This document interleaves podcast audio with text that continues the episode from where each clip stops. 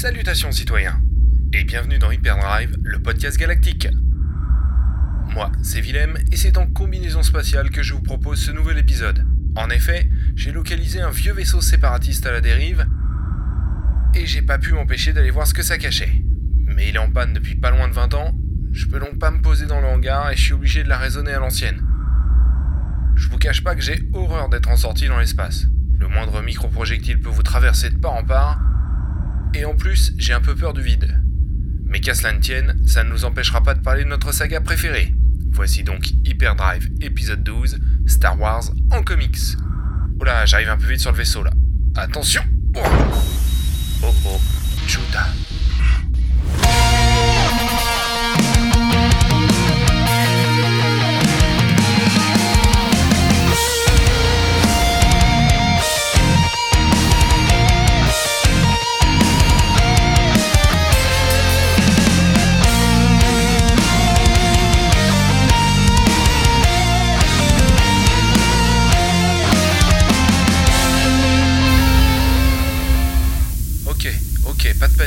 J'ai une fuite, mais ça m'a pas encore explosé au visage. Il y a une trappe d'accès là-bas. Je vais essayer de l'atteindre. Ah, t'as raison R4. Les bottes magnétiques, ça va aider. Bien, on va pouvoir avancer un peu. Oh, regarde pas en l'air, regarde pas en l'air. Chuta, je regarde en l'air. Oh, j'ai vomir dans ma combi. Regarde où tu marches, regarde où tu marches. Ok, ok, ça va. Cette trappe et entrons.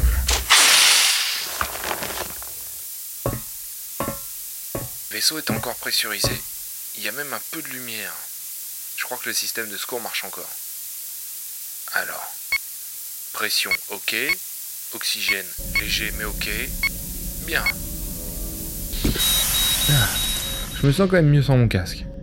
On y voit comme à travers une pelle avec l'éclairage de secours. Oh, il y a des droïdes de combat partout. Ils ont l'air désactivés. Tant mieux.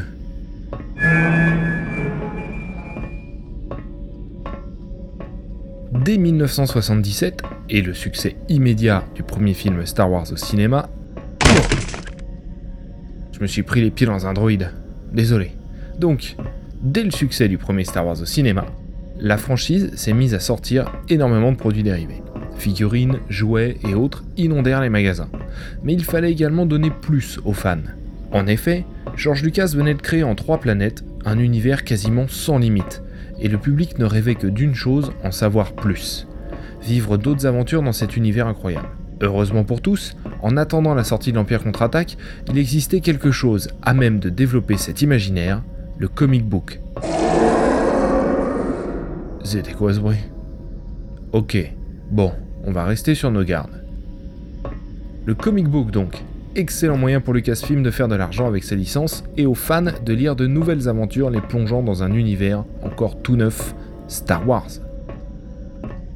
40 ans plus tard, les comics Star Wars sont plus présents que jamais, surtout depuis le rachat de Lucasfilm par Disney, qui possède également Marvel, et vous allez voir que tout cela s'articule très bien.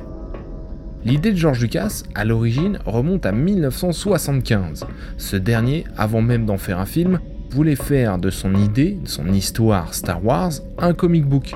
Il considérait cela comme un moyen d'attirer du public pour ensuite voir son film. Il en fit donc la proposition à Marvel. À l'époque, c'est Stanley himself qui va refuser la proposition, estimant au contraire qu'il fallait que le film sorte d'abord pour attirer le public vers les comics.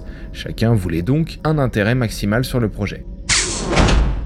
Dès 1977, le film sorti, le succès lancé, Lucasfilm souhaite donc sortir des bandes dessinées. Pour cela, il retourne à voir la référence du genre aux États-Unis, Marvel Comics. Et cette fois-ci, ces derniers acceptèrent. Il faut dire que la Maison des Idées était en difficulté financière à l'époque. Ils proposèrent à Lucasfilm un deal, ne leur verser des royalties qu'à partir du 100 millième exemplaire vendu. Audacieux, mais Lucasfilm accepta. Les ventes furent tellement fortes c'est bel et bien Star Wars qui sauva Marvel de la banqueroute avec ses comics. Les 100 000 exemplaires furent vendus en un rien de temps, ce qui changea complètement la nature de la relation entre les deux maisons. Lucasfilm a désormais l'avantage sur la négociation. Autant le dire tout de suite, ce n'est pas à cette époque qu'on va trouver les meilleurs récits Star Wars. mais il y en a quelques-uns qui tiennent tout à fait la route et qui sortent tout de même du lot. Après, aujourd'hui, il faut aimer le coup de crayon très vintage et les couleurs de ces bandes dessinées de l'époque. Mais pour le coup, c'est vraiment une question de goût. Ces premiers récits sont réédités, on reviendra dessus tout à l'heure. Oh, c'est pas vrai Je suis sur un vaisseau droïde, c'est quoi ces cris? R4, tu me reçois? R4 Non, j'ai pas peur. Allez, l'idée de départ c'était d'aller sur le pont principal, ça doit être par ici. Donc, dès 1977, Marvel Comics publie bah, une adaptation de son film en comics, ce en 6 numéros. Ensuite, il commence à présenter de nouvelles aventures des personnages principaux, en plus d'une centaine de numéros, jusqu'en 1986 aux États-Unis. Alors, quand on parle d'une centaine de numéros, il faut savoir qu'aux États-Unis, les comics sont imprimés sur un papier de très mauvaise qualité, très fin, et ne possèdent que peu de pages, hein, beaucoup moins que chez nous. Quand on achète un, quand, on achète une bande dessinée en kiosque en France, on achète en fait une compilation de plusieurs numéros euh, sortis aux États-Unis. Par contre, leur fréquence de publication est très souvent hebdomadaire, alors que chez nous c'est plus facilement mensuel. En France, on pouvait donc lire du Star Wars dans la revue Titan. Ce, pendant pas mal de temps. Si vous avez le nez creux, vous pouvez trouver ces comics d'occasion pour pas grand chose. On y trouve de tout. Du bon et du moins bon. Marvel et Lucasfilm travaillèrent ainsi ensemble pendant 10 ans. Puis, la collaboration prit fin et quelques éditeurs sortirent de temps en temps un peu de Star Wars sans réelle fréquence de publication. En 1991, un autre éditeur commence à bosser avec Lucasfilm, il s'agit de Dark Horse, et c'est une relation qui va durer plus de 20 ans et qui va nous offrir, ce qui reste encore aujourd'hui, le meilleur de l'univers étendu en comics. En France, c'est Delcourt qui va traduire et publier ces récits, et il y en aura beaucoup. Ils vont sortir ensemble des récits d'excellente qualité, comme Dark Times, Agents of the Empire, Darth Vader, et vont même adapter des récits de l'univers étendu à l'origine sortis en roman, tels que Invasion, qui présente l'invasion des Yuuzhan Vong, ou encore la trilogie de Throne dont on a déjà parlé dans des épisodes précédents. Lorsque la prélogie sort au cinéma à partir de 99, cela va également vraiment doper les ventes de comics, mais aussi générer beaucoup de récits d'excellente qualité, que ce soit des personnages directement issus des films et vivant leurs propres aventures indépendantes, ou même des récits complètement parallèles mais se déroulant dans le même background de la prélogie. Ah, ça vient juste derrière la porte. Attendez.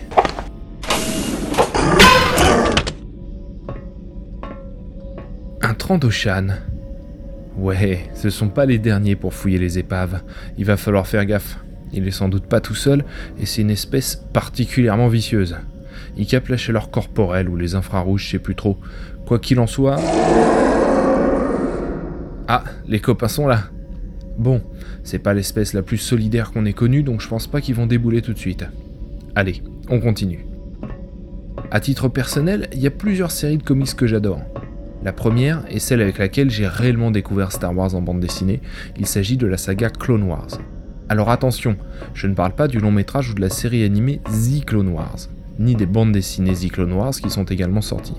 Je parle de la saga Clone Wars, composée de 10 volumes, qui démarre dès la fin de l'attaque des clones pour aller au-delà de la revanche des Sith. On y retrace l'intégralité de la guerre des clones, aux côtés des Chevaliers Jedi, qui sont les généraux de l'armée de la République. On y suit bien évidemment Obi-Wan, Anakin, mais aussi Yoda, Mace Windu ou encore Quillan Vos, Ayla Sekura et beaucoup d'autres Jedi ce n'est clairement pas une BD pour enfants. Le ton est direct, dur, c'est la guerre et le conflit est particulièrement difficile. Le coup de crayon est lui dans la pure tradition du comics américain et fonctionne très bien. On creuse beaucoup de personnages qui sont à peine abordés dans les films de la prélogie et honnêtement c'est super intéressant. D'autant plus qu'on se penche également sur les séparatistes, le comte Doku et Assage Ventress, qui elle est loin d'être un personnage anecdotique. Au fil de ces dix tomes, on progresse dans la guerre des clones, conflit qui s'enlise assez rapidement, pour terminer sur l'ordre 66 et bien évidemment l'avènement de l'Empire. Le dixième tome s'appelle sobrement Épilogue et est particulièrement fort à ce niveau. Clone Wars donc, une série que je vous conseille particulièrement. Si la période avènement de l'Empire vous plaît, vous pouvez continuer avec une autre série qui s'appelle Dark Times. Elle démarre juste après l'ordre 66 pour ensuite s'étirer un peu plus dans le temps.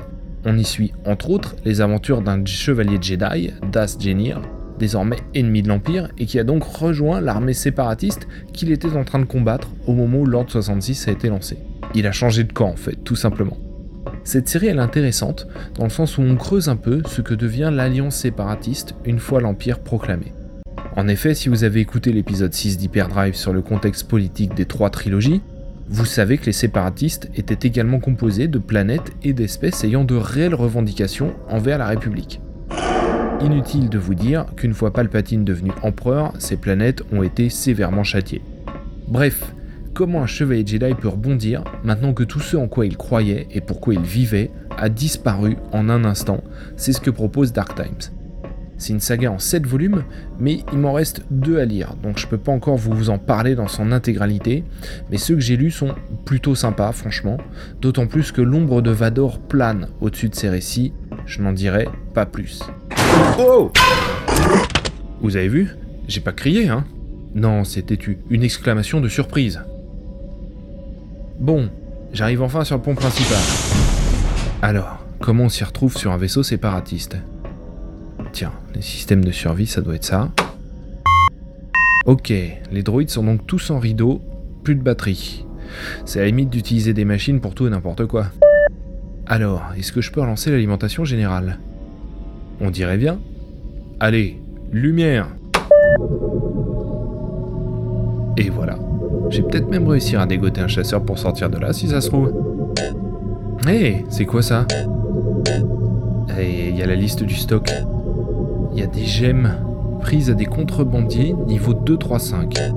Des bonnes quantités en plus. Allez, parfait, on est parti. Une autre série de comics intéressante nous emmène dans une toute autre époque, celle de la guerre civile, entre les épisodes 4 et 5. Il s'agit de Star Wars Rebellion. On y suit d'une part Luke Skywalker et d'autre part un officier impérial ami d'enfance de Luke.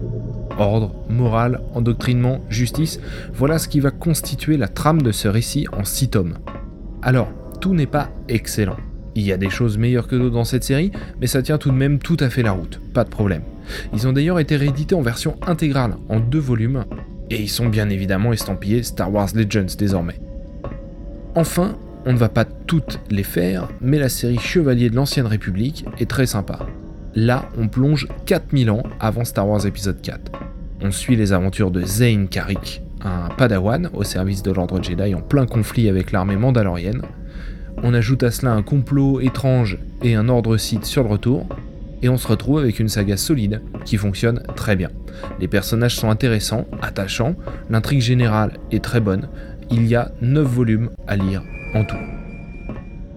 Parmi toutes les sagas Star Wars publiées par Dark Horse et Delcourt en France, il y en a encore pas mal qui méritent qu'on en parle.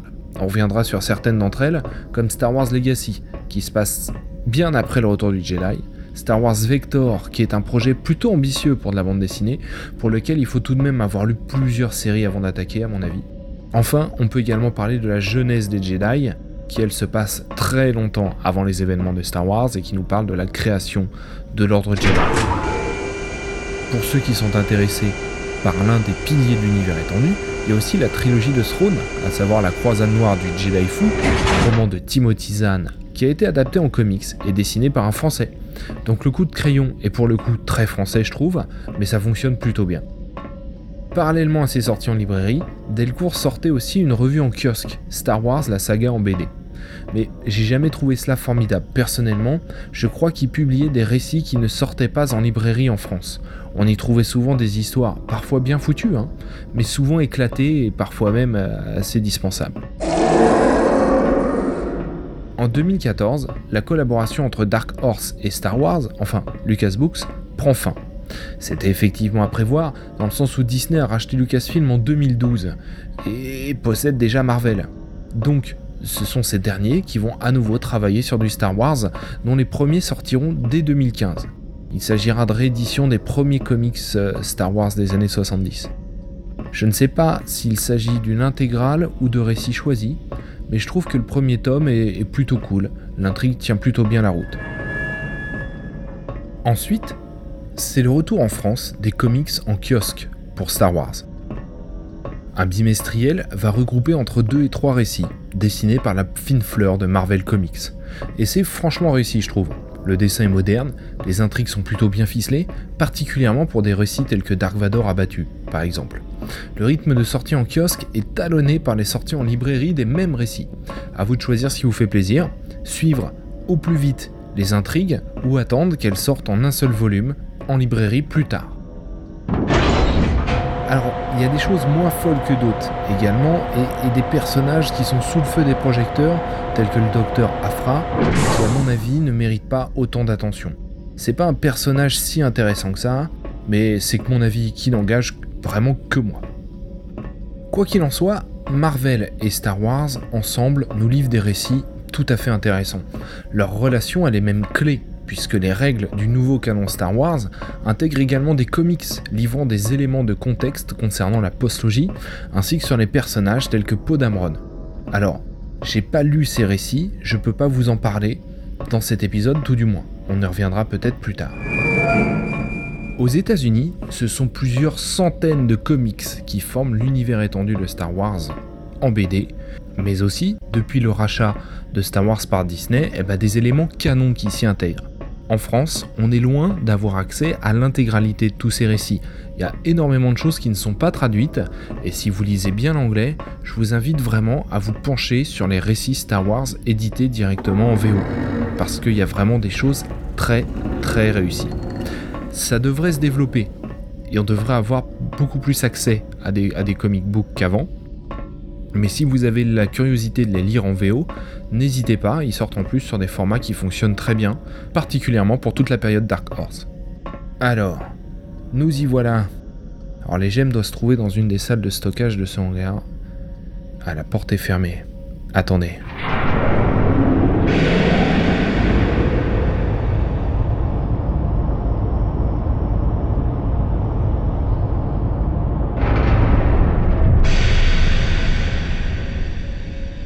Eh ben, c'est le cirque ici. Le vaisseau a été pas mal secoué avant de tomber en panne. Alors, on va essayer cette porte-là. Coffre 774. Ah mais il y a que des coffres ici. 774. Ah, c'est là. Et hop. Chuta, c'est lourd. Oula, qu'est-ce qui se passe? On dirait des tirs de turbo laser. Oh oh, la gravité artificielle est coupée. Au moins le coffre va être moins lourd. Ah, les Trandoshan sont là. Tiens. Bon, je vais essayer d'aller choper un chasseur et esquiver ces gros lézards qui flottent dans les airs. Bon, voilà ce qui devrait conclure cet épisode d'Hyperdrive, en espérant que ça vous a plu. N'hésitez pas à aller sur galaxystarwars.com pour agir sur leur forum. Je nage dans les airs, mais j'ai pas l'impression que ça m'aide à avancer. Si vous avez l'occasion, n'hésitez pas non plus à mettre une note sur l'application avec laquelle vous écoutez, notamment iTunes, ça fait toujours plaisir. Le prochain épisode sera le dernier de la saison, avant un petit break estival. Et oui, sur la bordure extérieure aussi, on aime souffler un peu. On parlera donc de 4 films de science-fiction à voir ou à revoir pendant l'été. Que la force soit avec vous. À très bientôt j'aurais dû prendre un lance-grappin, je serait déjà. Non, lâche ce. Je l'ai trouvé. Tiens, si tu veux quelque chose, tu peux prendre ça. Chuta d'esclavagiste. Bon, R4, tu me reçois? Les abordages en solo, c'est la dernière fois.